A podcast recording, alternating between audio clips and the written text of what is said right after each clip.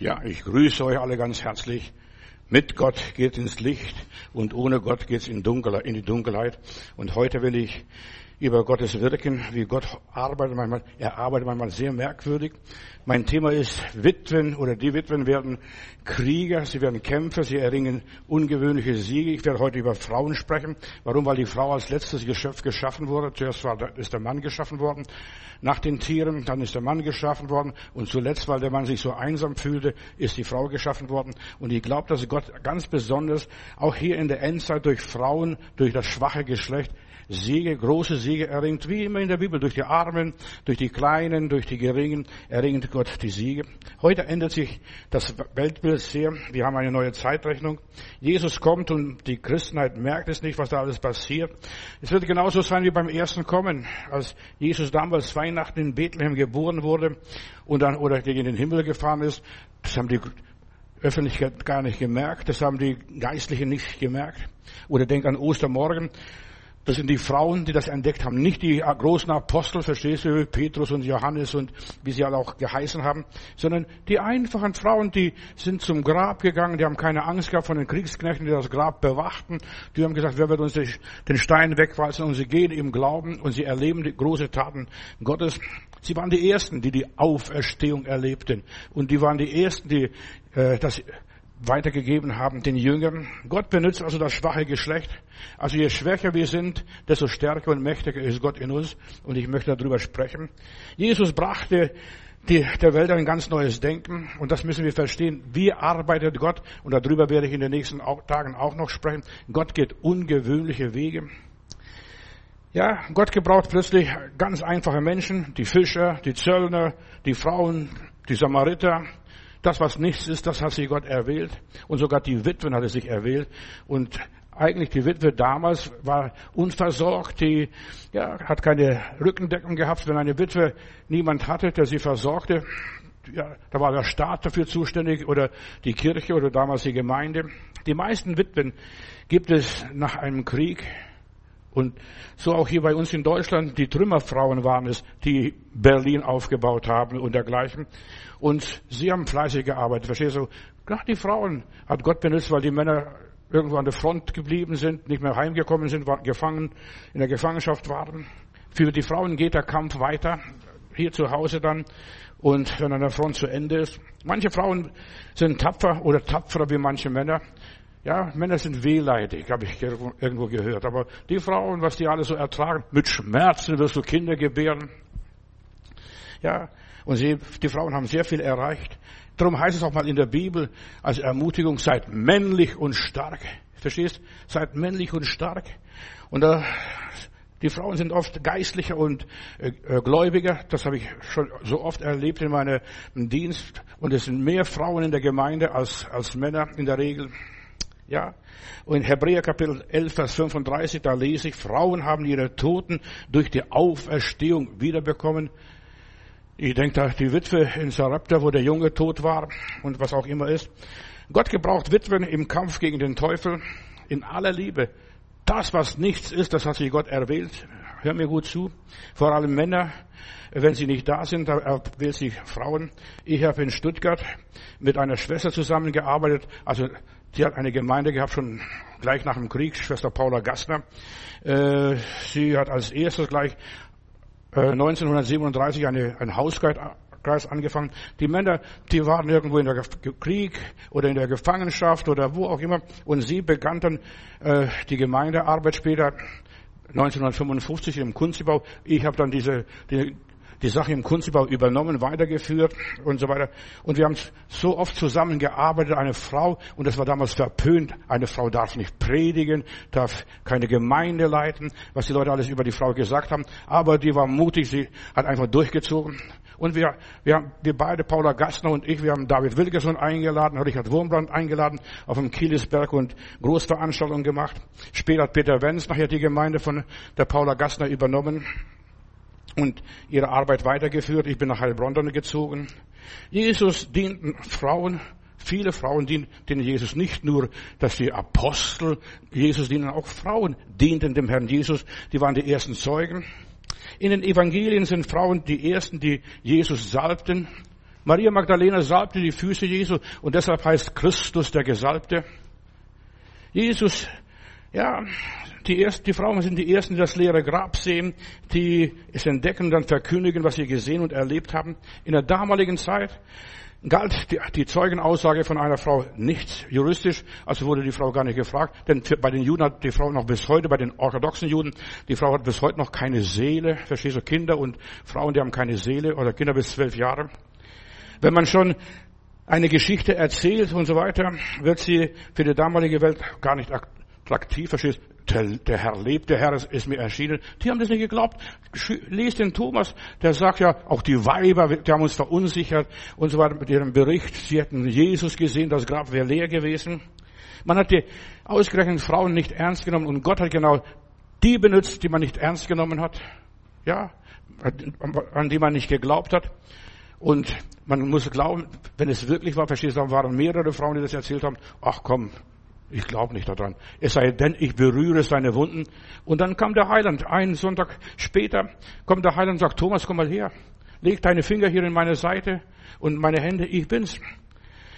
So, die Heiden dagegen, und ich möchte sagen, den Heiden Recht geben und Ehre geben. Die Heiden waren, die, waren immer wieder in ihren Religionen, die Prophetinnen, Priesterinnen hatten, ja, und sie waren viel fortschrittlicher wie die Juden, die keine Frau hatten, nur Männergeschäft betrieben haben.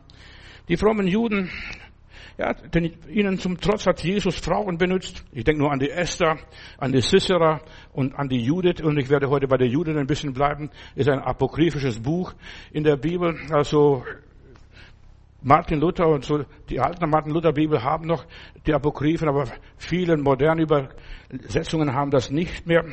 Ja, das kann nicht Wort Gottes sein, verstehst du, weil Gott nicht vorkommt. Doch, bei der Judith kommt auch Gott vor. Sie hat zu Gott gebetet, sie hat an Gott geglaubt, sie hat Gott verwirklicht.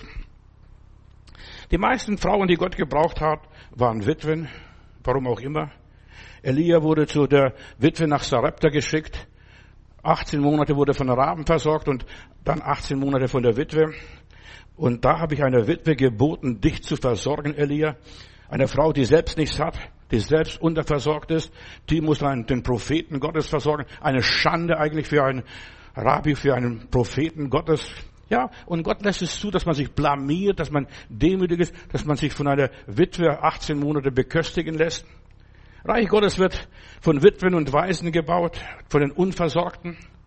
Ich will hier etwas erzählen und etwas sagen, wie Gottes Reich gebaut wird. Wenn wir nicht die Armen und die Witwen und Waisen hätten, wir können vielleicht den Laden dicht machen, aber Gott sei Dank, das sind die Armen, die Witwen, die unterstützen mich all die Jahre, wo ich diene.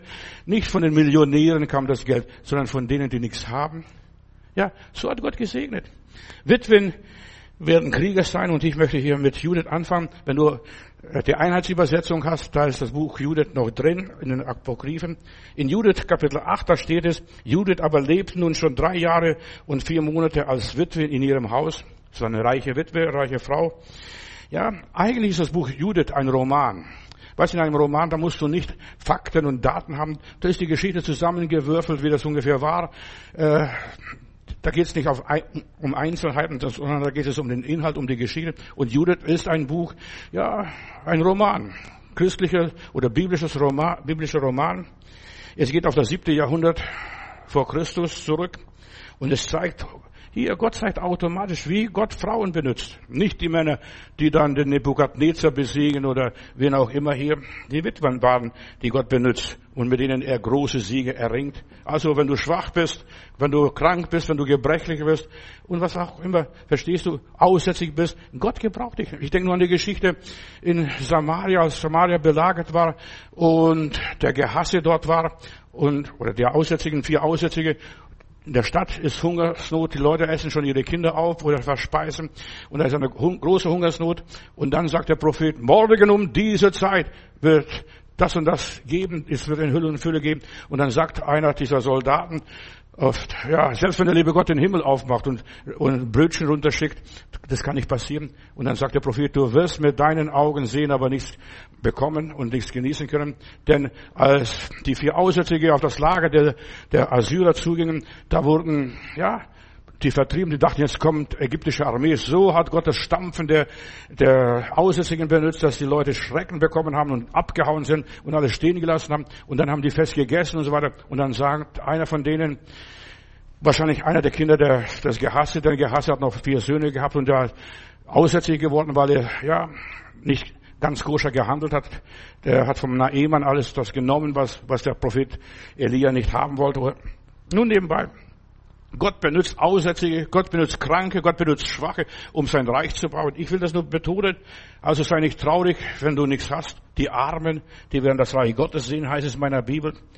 So, die ganzen Geschichten hier über Judith, das spielt sich da irgendwo in, in ja, Israel ab, ist ein Konflikt zwischen den wiedergöttlichen Weltmächten und dem gefährten Volk Israel. Das Volk Israel ist belagert äh, und die lassen, der Holofernes lässt das Volk Israel da oder die Stadt in Betulia aushungern. Der Ort Betulia, das gab es wirklich. Es war ein militärisch wichtiger Ort. Wo das auch immer genau lag im Einzelnen. Manche Orte kann man nicht sagen. Weißt du, man als Reiseleiter, dann hier war das und hier war das und hier war Emmaus. So, verstehst? Vieles kannst du gar nicht mehr genau sagen, wo was war. Aber Betulia, das war das heißt Gott hausen, Gott hausen. Und dort, wo Gott hausen in Betulia, hat Gott Siege geschenkt, wo Gott zu Hause ist. Es war ein ganz strategisch wichtiger Ort. Und die Titelheldin ist hier Judith. Sie trägt die Züge von Miriam, von Deborah, von Jael. Äh, ja, die klugen Frauen, wo sie auch immer waren. Das sind mehrere Züge, Charakterzüge in diesem Buch Judith verarbeitet. Judith ist eine ganz mutige Frau. Sie geht aufs Ganze. Sie war tiefgläubig, eine gottesfürchtige Frau, wie David zum Beispiel in 1 Samuel 17 schlägt sie dem Gegner, diesem Holofernes, den Kopf ab. Sie hat kein Schwert, sie ist eine schöne Frau und nimmt ihre Dienerin und dann am nächsten Tag oder am Morgen hält sie den Kopf da hoch über die Mauer von, von der Stadt hier. Guckt mal, das ist euer Held. Und Gott hat Sieg geschenkt. Ja, Gott schenkt Siege durch schwache Menschen, durch schwache Menschen. Der Gegner wird bei Gott mit seinen eigenen Waffen geschlagen, wie beim Goliath. Der Teufel wird mit seinen eigenen Waffen geschlagen. Mach dir keine Sorge, wenn du keine Waffen hast, keine Mittel hast. Der wird mit seinen Waffen geschlagen. Das Buch Judith versetzt die Lesenden ja im ersten Vers gleich, Judith 1, Vers 1, die große Stadt Ninive. Von dort kam der Holofernes her, im Namen des Königs dort, diesem, diesem Nebukadnezar, dem Zweiten der kommt und versucht hier das ganze Land einzunehmen, wie das auch immer ist. Ninive eine ganz schreckliche Stadt. Zu der Stadt wurde mal Jona geschickt. Aber die Stadt ist damals nicht untergegangen, sondern nur 120 Jahre gestanden. Nicht so, wie der Jona geweissagt hat in 40 Tagen. Wir müssen auch die Prophetie verstehen. Was ist Prophetie? Wenn Gott sagt heute, das kann sein in 50 Jahren, kann sein in 100 Jahren, kann sein in 1000 Jahren. Die Stadt, die Residenz hier des assyrischen Königs war gut und fest ausgebaut. Und in Judith Kapitel 1, Vers 2 und folgende Verse, da heißt es, von dort wird Krieg geführt gegen alle Völker in Persien, also im Osten, bis nach Ägypten, Äthiopien und Westen. Ja, und Judith ist hier eine Frau, die als auf Jerusalem zugeht, die Mut hat, gegen die Feinde aufzustehen.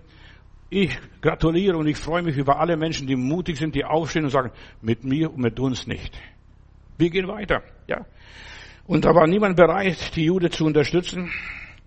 Judith hier kämpft gegen diesen Holofernes und es gibt immer noch verrückte Judith 1, Vers 11, da heißt es, dieser Holofernes, dieser König von Nineveh, der ist ein Verrückter und es gibt immer Verrückte.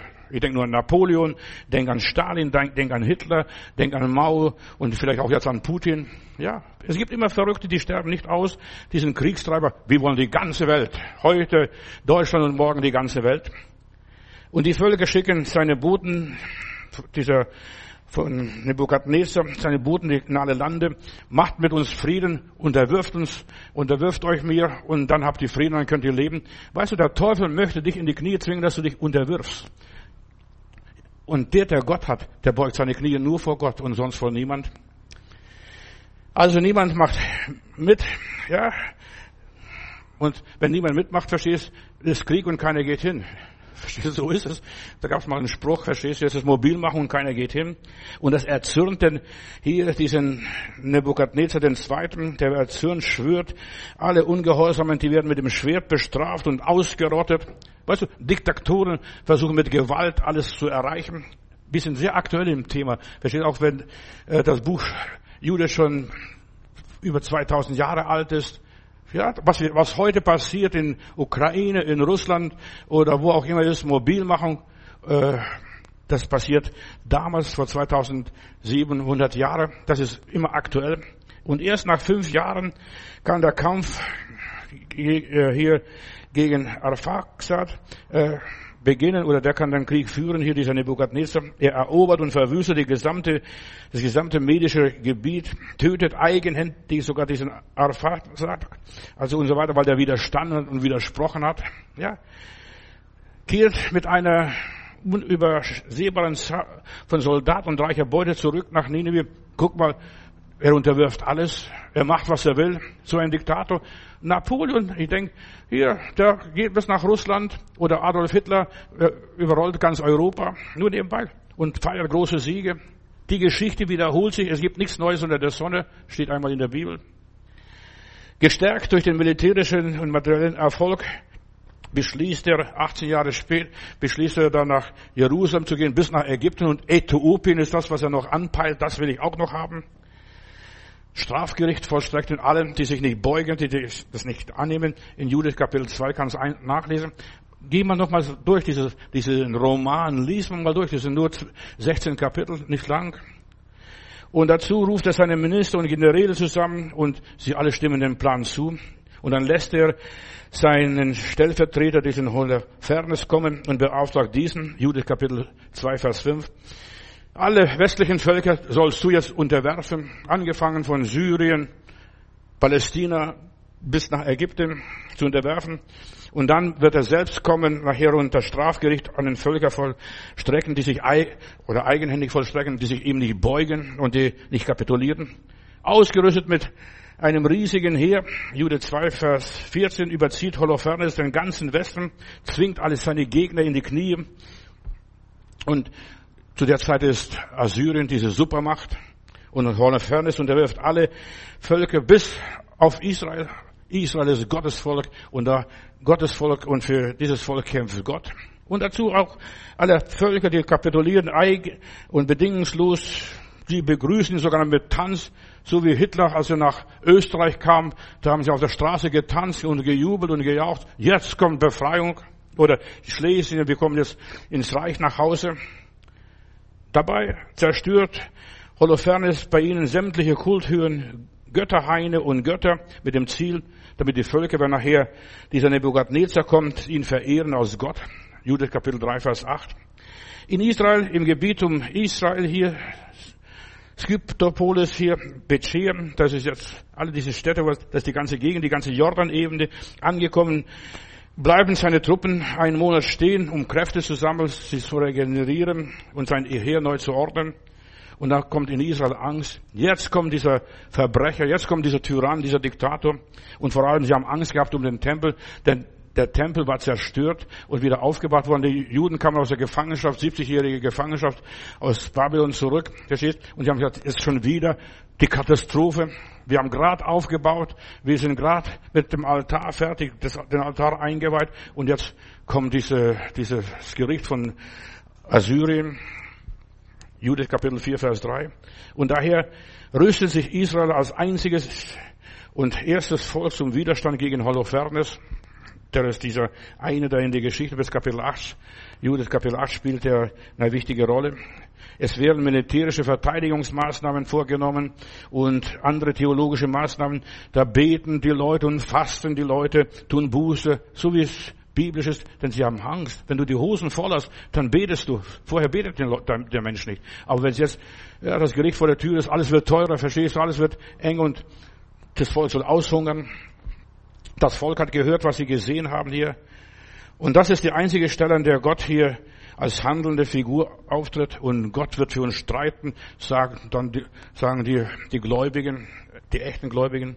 Und Holofernes ruft seinen ganzen Kriegsrat zusammen und erkundigt sich über das Volk, das es wagt, mir zu widerstehen. Was ist das für ein Gesindel? Was sind das für freche Menschen, die mir Widerstand leisten? Verstehst du? Und der ist erstaunt, dass noch, dass Menschen gibt, die ihm widerstehen. Der versteht die Welt nicht. Bei Interessierten, ja, damals, wie wir das gehört haben, und interessierte sich, was, wie stark sind sie, wie fest sind ihre Städte, was ist ihre Politik, wie viel Militär haben sie. Und es waren einfache Leute, die gerade aus der Gefangenschaft vor ein paar Jahrzehnten zurückgekommen sind. Und da ist ein Amoriter, Ammoniter, dieser Achior, der erzählt, der war bei einem Dienst von Holofernes, der erzählt, was dieses Volk ist, denn sie erkannte das Volk Israel. Und er erzählt hier Judith Kapitel 5 ausführlich, was es für Volk ist. Und er sagt, ja, die fürchten Gott. Und solange sie Gott fürchten, kannst du denen nicht widerstehen, Solange die richtig mit Gott stehen, ja, und erzählt dann aus der Geschichte Israels immer wieder in der Geschichte Israels, solange die mit Gott richtig wandelten, haben sie Sieg gehabt. Da kannst du nichts kommen, da verbrennst du nur deine Finger. Ja, und das Ergebnis dieser Rede von Achior war, dass man ihn verbannte und sagt, dann geh doch rüber zu da. Du bist ja ein, deren ihr Prophet, du bist ein Spion hier. Du machst, du verdirbst die guten Sitten, die Moral hier unserer Armee, wenn du das erzählst.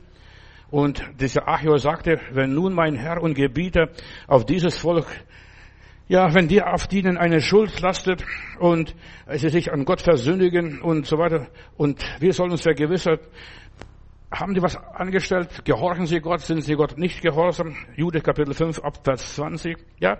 Wenn aber sich ihr Volk sich nicht zu Schulden kommen ließ, dann möge mein Herr nur davon Abstand nehmen. Bitte geh wieder nach Hause. Versteht? So ähnlich hat er es erzählt.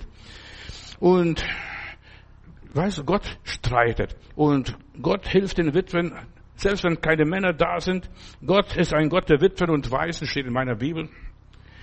Wenn sie niemand haben, wenn sie hilflos sind, wenn sie benachteiligt sind, da heißt es, dieser Achior sagt weiter, sonst würde ihnen nämlich der Herr und Gott Hilfe leisten und wir müssten uns ja in Sack und Asche nach Hause gehen, verstehst, unverrichtete Dinge. So erzählt er. Und er wurde dann geschickt, pass auf, ich komme nach Betula und ich werde mit den Leuten dich mit umbringen. Hör gut zu, denk an diesen Achior. Gott hört, wenn du Gott bekennst. Und das bleibt nicht ungestraft. Gott erhört diesen Notstreit der Witwen, der Armen, der Schwachen, der sozial Schwachen vor allem und den Fremden im Land. Gott erhört die Witwen. Auch hier, wenn die Armen anfangen in Deutschland zu beten, oh, wir frieren, wir frieren, wir frieren. Wenn die Leute Buße tun würden, ich bin überzeugt, da würde was passieren in Deutschland. Plötzlich öffnet sich irgendwo eine Gasleitung bei uns, verstehst du, wo noch nie Gas gegeben hat.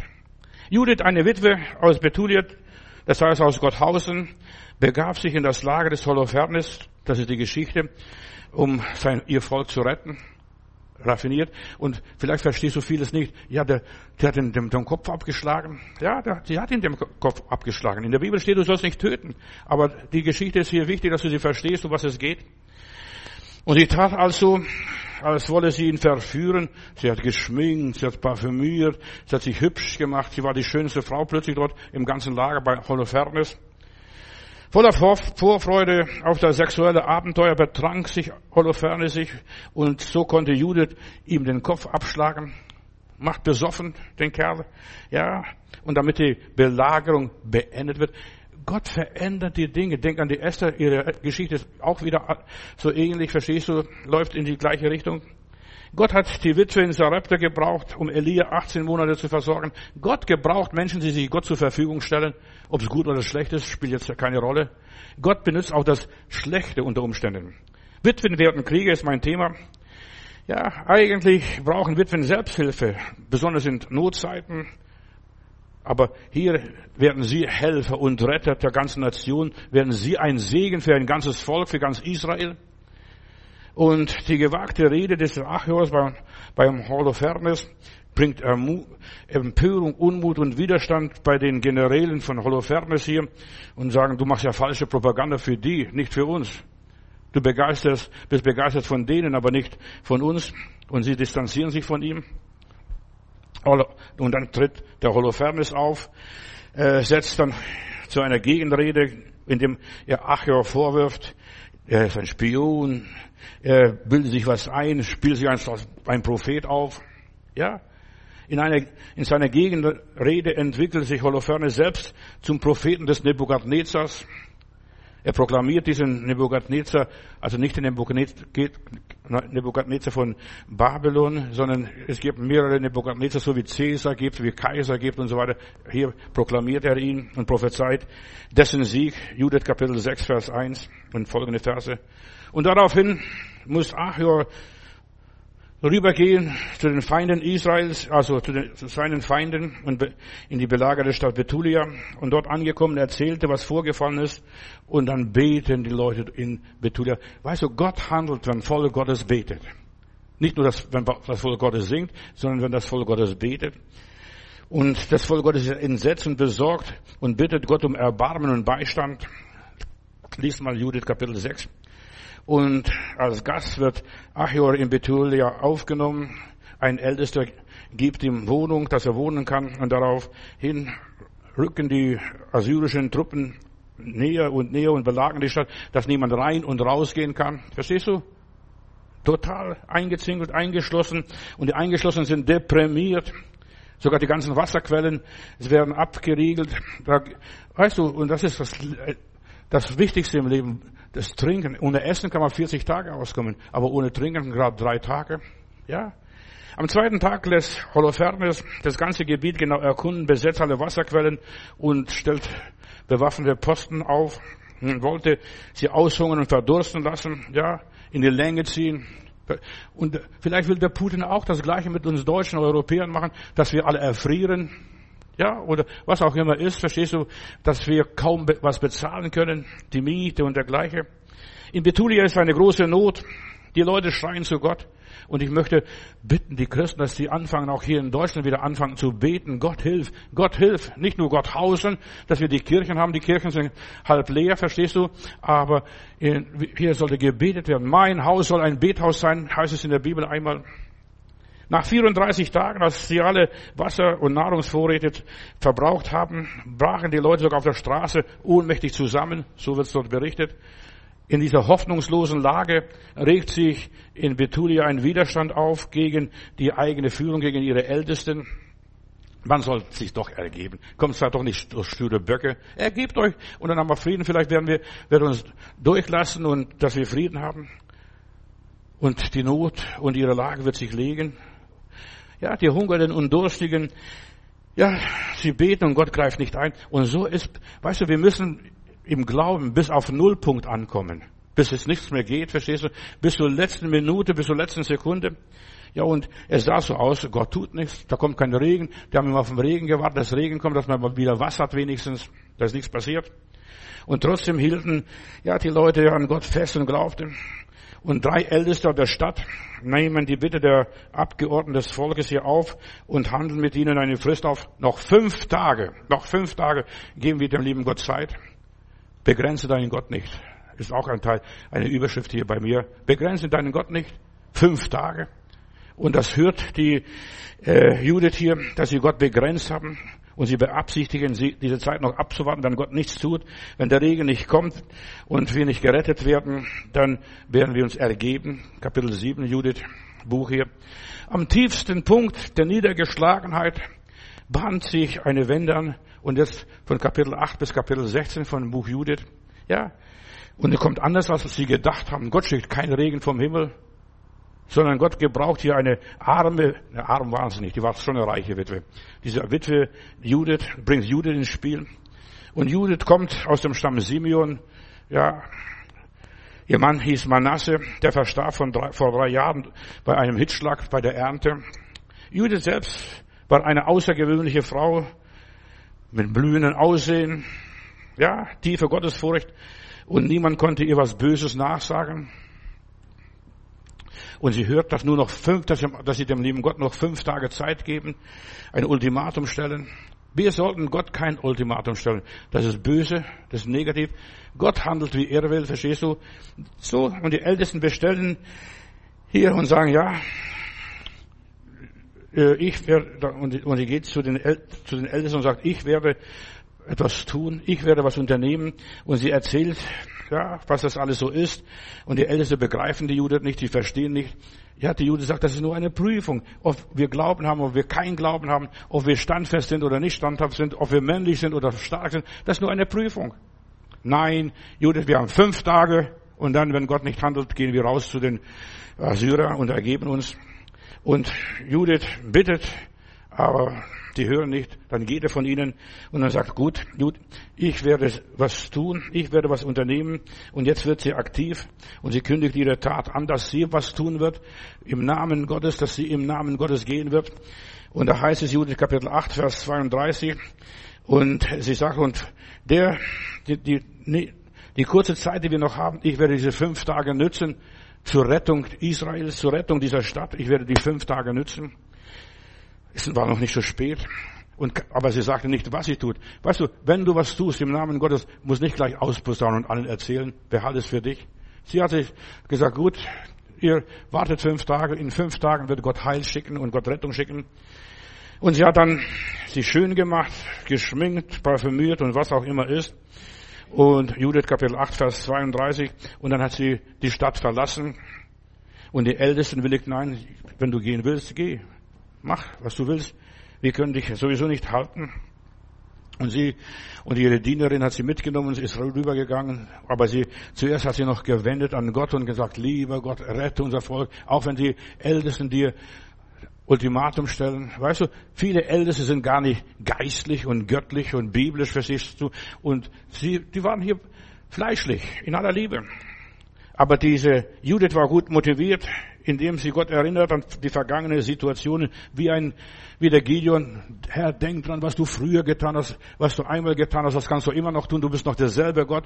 Wenn du ein Wunder mal vollbringst, kannst du nochmals Wunder vollbringen und du kannst noch zehn Wunder vollbringen, wenn es sein muss. Und jeden Tag ein Wunder vollbringen. Und sie fleht den einzigen wahren Gott um Hilfe an, Judith 9. Und sie weiß, Gott hört das Gebet einer Witwe, Gott hört das Gebet der Armen. Wenn die Armen anfangen zu beten, wird Gott anfangen zu handeln. Das gilt auch heute noch. Wenn die Schwachen und Unterdrückten, Ausgebeuteten, wenn die ja nichts mehr haben, wenn die schrei, zum Herrn schreien und wenn wir zum Herrn schreien, handelt Gott. Und so war es damals auch in der Situation hier. Nachdem sie ihr Bittgebet beendet hatte, machte sie schön, salbt, schminkt und parfümiert sich und verlässt das Haus mit ihrer Dienerin, zieht sie die schönsten Kleider an und das ganze Geschmeide, was sie da hat, hängt sie sich um, und nimmt noch für drei Tage Proviant mit. Am Stadttor wird sie rausgelassen und die Männer erkennen die Judith gar nicht, schauen nach, kriegen den Mund nicht mehr zu. Was? Du? Das bist du, Judith? Und dort angekommen im Lager der Assyrer, die ist so schön und so hübsch und die Soldaten stehen alle stramm. Ja, ich möchte zum Chef, zum Holofernes. Ja, und da wird sie rübergeleitet und keiner wagt sie anzurühren. Weißt, wenn du mutig bist, haben die Leute Schiss vor dir, Entschuldigung, die haben Angst vor dir. Weißt du, vor mutige Menschen, vor, ja, Menschen, die wissen, was sie wollen. Ja, und sie wird zum Holofernes geleitet, Judith Kapitel 10. Und dort liegt der Holofernes auf seinem Luxusbett in einem kostbaren Mückennetz mit Perlen behängt. Da ruht und genießt es und macht sich Gedanken, wie werde ich die Leute, die Stadt einnehmen. Und dann hört sie, hört er, dass da zwei Frauen kommen, verstehst du? Und die Judith eine faszinierende Frau ist, eine hübsche Frau ist, verzaubert die Leute alle, ja, mit ihrer Schönheit. Judith Kapitel 10, Vers 20. Und er fordert sie auf. Ja, Judith, hab keine Angst, dir wird nichts passieren. Ja, bring mir freimütig dein Anliegen vor, was dich bewegt. Und daraufhin begründet sie den Grund ihres Kommens. Judith Kapitel 11. Ja, in schmeichelnden Worten erzählt sie, ja, erzählt sie, was passiert, dass sie unterstützt die Situation von ja, anders wie der Achior. Sie legt den Achior aus, denn sie weiß vom Achior, was der König denkt oder der General denkt. Auch sie versichert, dass die Chancen der Assyrer sehr gut stehen. Wenn sie sich nicht an Gott halten, wird Gott sie fallen lassen. Und die haben sich nicht an Gott gehalten. Die haben Gott ein Ultimatum gestellt, fünf Tage. Und dann ergeben wir uns, das waren Ungläubige. Und meine Bibel sagt, wandelt nicht im Rat der Ungläubigen. Ganz wichtig. Ja, und sie erzählt, und die, Chance, die Chancen sind gar nicht so schlecht, Assyrer für euch. Davon hängt, ob Israel sich gegen Gott versündigt oder nicht. Verstehst du? Die haben sich versündigt. Die haben keinen Glauben. Fünf Tage geben sie Gott Zeit. Und dann passiert das hier. Esther geht den ersten Tag rüber. Und da war man kurz davor, dass sie sich aufgeben. Weißt du, Gott gibt uns nicht auf, wenn wir uns selbst nicht aufgeben. Aber die Leute, diese Ältesten, haben sich selbst aufgegeben. Die Kirche gibt sich selbst auf. Der Staat gibt sich selbst auf. Was sollen wir machen? Wie geht's jetzt mit uns weiter? Wir wissen es nicht, ja. Und sie begehen eine schlimme Sünde. Und Judith bittet den Holofernes, ja, und der Holofernes sagt, erzähl, Judith, erzähl, was ist da los? Was läuft da? Ja, sie wollen kapitulieren und so weiter. Und ich will dir sagen, wann der richtige Moment ist, Israel anzugreifen. Verstehst du? Sie prophezeit dem Holofernes Sieg und sagt es, du wirst siegreich sein. Wenn die sich an ihren Unglauben festhalten, du wirst siegreich sein. Und sie verspricht ihm dann, Judith Kapitel 11, Vers 18, das ist keine Lüge, verstehst du? Sie sagt schon die Wahrheit. Wir denken manchmal, die Frau lügt. Nein, die Frau hat nicht gelogen. Sie hat erzählt, wie es in der Stadt aussieht. Und dann hat sie gesagt, ja, wenn das so weitergeht, ich, du wirst den Sieg haben und ich werde bis nach Jerusalem dich führen und so weiter, da sogar nicht einmal ein Hund vor dir knurren wird. Also sie macht ihm noch Mut und ich sage scharf. Und dort wirst du in Jerusalem und ich werde dabei helfen, den Thron zu errichten. Anders als bei Achior. Der Holofernes ist, ja, der ist begeistert und, und sagt, Judith, bleib mal hier. Und nach dem dritten Tag, nachdem sie da ist, ja, im Lager der Assyrer und sie lebt immer von ihren Speisen, was sie mitgebracht hat. Sie geht immer aus dem Lager raus zum Waschen draußen. Sie kann ja nicht in der Kaserne bei den Soldaten waschen. Sie geht draußen am Wasser. Das ist typisch ja für Juden, wenn sie keine Synagoge haben. Und sie verlassen morgens für die rituelle Waschungen das Lager.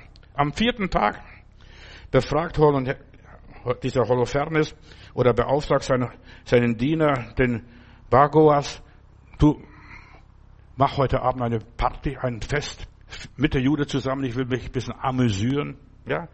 Und Jude ist einverstanden, es soll ein intimes Fest werden. Da ja, ist er scharf auf diese Judith hier. Judith nimmt die Einladung an zu dieser Party. Kapitel 12, Vers, äh, Kapitel 12, Vers 10 und folgende Verse. Und sie macht mit. Und ja, diese schöne Frau macht sich noch schöner, als sie war, verstehst du, um diesen Holofernes zu betören. Und in Judiths Anwesenheit geht das Fest weiter. Da wird gefeiert und da wird die Judith hier präsentiert vor den ganzen Generälen. Und man trinkt so viel Wein, wie es er an seinem ganzen noch nie getrunken hat, so viel Wein. Er besauft sich voll. Und im Laufe des Abends verlässt einer nach dem anderen betrunken das, das Zelt des Holofernes. Und Judith und Holofernes bleiben allein zurück.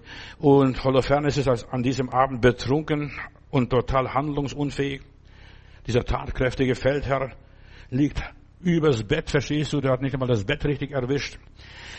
Und zusammengesunken und schläft tief und fest auf dem Bauch liegend aufs Bett. Und nun ergreift diese Judith eine, ihre einmalige Chance zur Rettung Israels und der ganzen Welt, der damaligen bekannten Welt. Sie nimmt seinen Schwert und haut ihm den Kopf ab und gibt diesen Kopf dann der Dienerin im dem Brotsack und steckt gut ein und und so weiter. Nach kurzen Gebeten, zwei Gebete hat sie gehalten und dann sagt, jetzt im Namen Gottes.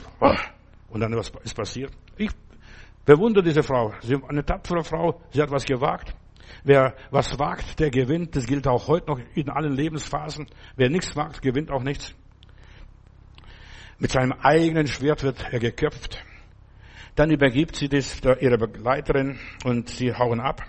Wie jeden Morgen gehen sie dann die beiden Frauen unbehelligt aus dem Lager des, der Assyrer zum Waschen und Reinigen sich dort am Bach. Anstatt zur Quelle zu gehen, gehen sie nach Betulia, nach Gotthausen hinauf und, und klopft an eine Tür und sagt, lass uns schreien, lass mich schnell rein. Ja. An dem fünften Tag, da, wo das Ultimatum ablief, wo sie sich ergeben wollen, kommt der Sieg. Am Let Im letzten Moment, Gottes Siege kommen im letzten Moment, Geschwister und Freunde, im letzten Moment. wo die letzte Mahlzeit gegessen wird, verstehst du, wie bei der Witwe in Sarepta. Ja, und äh, die verzweifelten Menschen, die wissen nicht, was passiert, und dann macht sie den Sack auf und, und so weiter. Schau, das ist der Kopf des Generals, des, des Feldwebels hier. Und in der Stadt angelangt, berichtet Judith all denen, was geschehen ist, Kapitel 13 in ihrem Buch.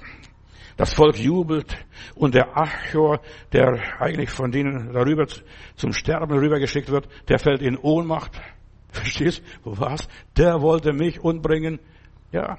Und was er mir gedroht hat, mein ehemaliger Herr und General, er fällt ohnmächtig und wird überwältigt. So ist Gott. Und dann jubeln, die fangen an zu jubeln in Betulia statt zu jammern und zu klagen, die fangen an zu jubeln. Der, der Starke, der Mächtige ist tot. Und da hören die Soldaten, die die Stadt bewachen sollen, was ist da los, verstehst? Die machen so einen Kriegslärm. Und die jubeln. Gott schenkt Siege, wenn wir anfangen zu jubeln. Wenn wir anfangen zu loben, den Herrn.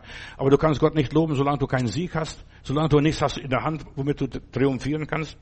Und erst als der Kammerdiener Bakoas die Meldung dem Holofernes rüberbringen wollte, tu, bei denen ist was los. Die werden bald ausbrechen. Und da sieht er, der, sein Herr, sein General ist tot.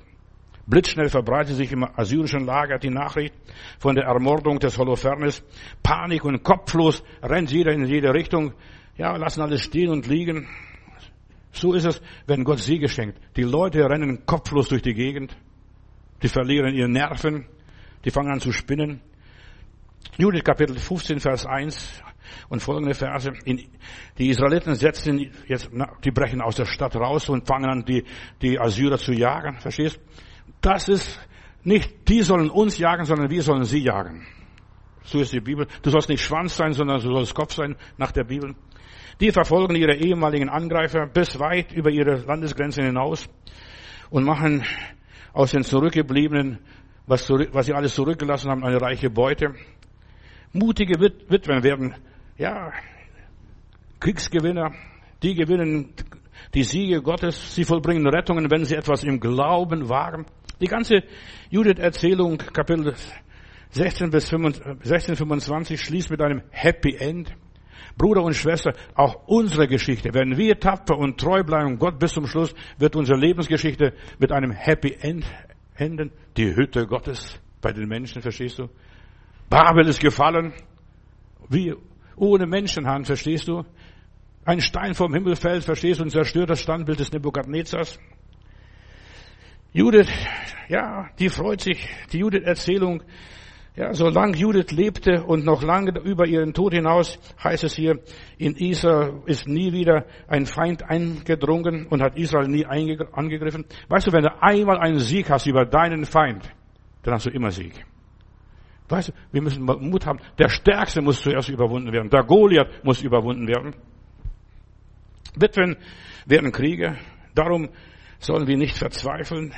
Und die Bedrohungssituation, in der wir manchmal sind, finanziell, äh, familiär, gesellschaftlich, wie auch immer, wir sollen nicht verzagen, wir sollen mutig sein und hier aus dieser Geschichte von Judith lernen, auch wenn es nur eine Erzählung ist, auch das sollte uns ermutigen und weitermachen. Vater im Himmel, mit Psalm 113, Vers 7 möchte ich beten und einfach dich loben und preisen. Dein Wort sagt, du erhebst die Armen aus dem Staub und hebst die Bedürftigen aus der Müllhalde. Den Armen holst du aus der Not, den Hilflosen heraus. Aus ihrem Elend gibst du einen Ehrenplatz bei all den Anwesen. Im Angesicht ihrer Feinde deckst du den Tisch. Die Frau, die keine Kinder haben konnte, heißt in deinem Wort einmal, verschaffst du ein, richtig, ein richtiges Zuhause und sie wird eine Mutter von Tausenden. Preis dem Herrn, ich lobe dich Gott, dass du gerade die Unwürdigen am allermeisten erhebst und gebrauchst. So wie Mutter Maria.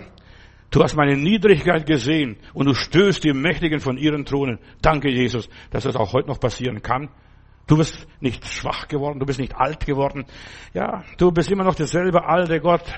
Du bist derselbe gestern, heute und in alle Ewigkeit. Was du dir bei Jude tun konntest, bei Sisera tun konntest, bei der Esther tun konntest, das kannst du auch heute in Deutschland, Europa, in der Welt tun. Du bist noch derselbe. Preis dem Herrn. Halleluja. Amen.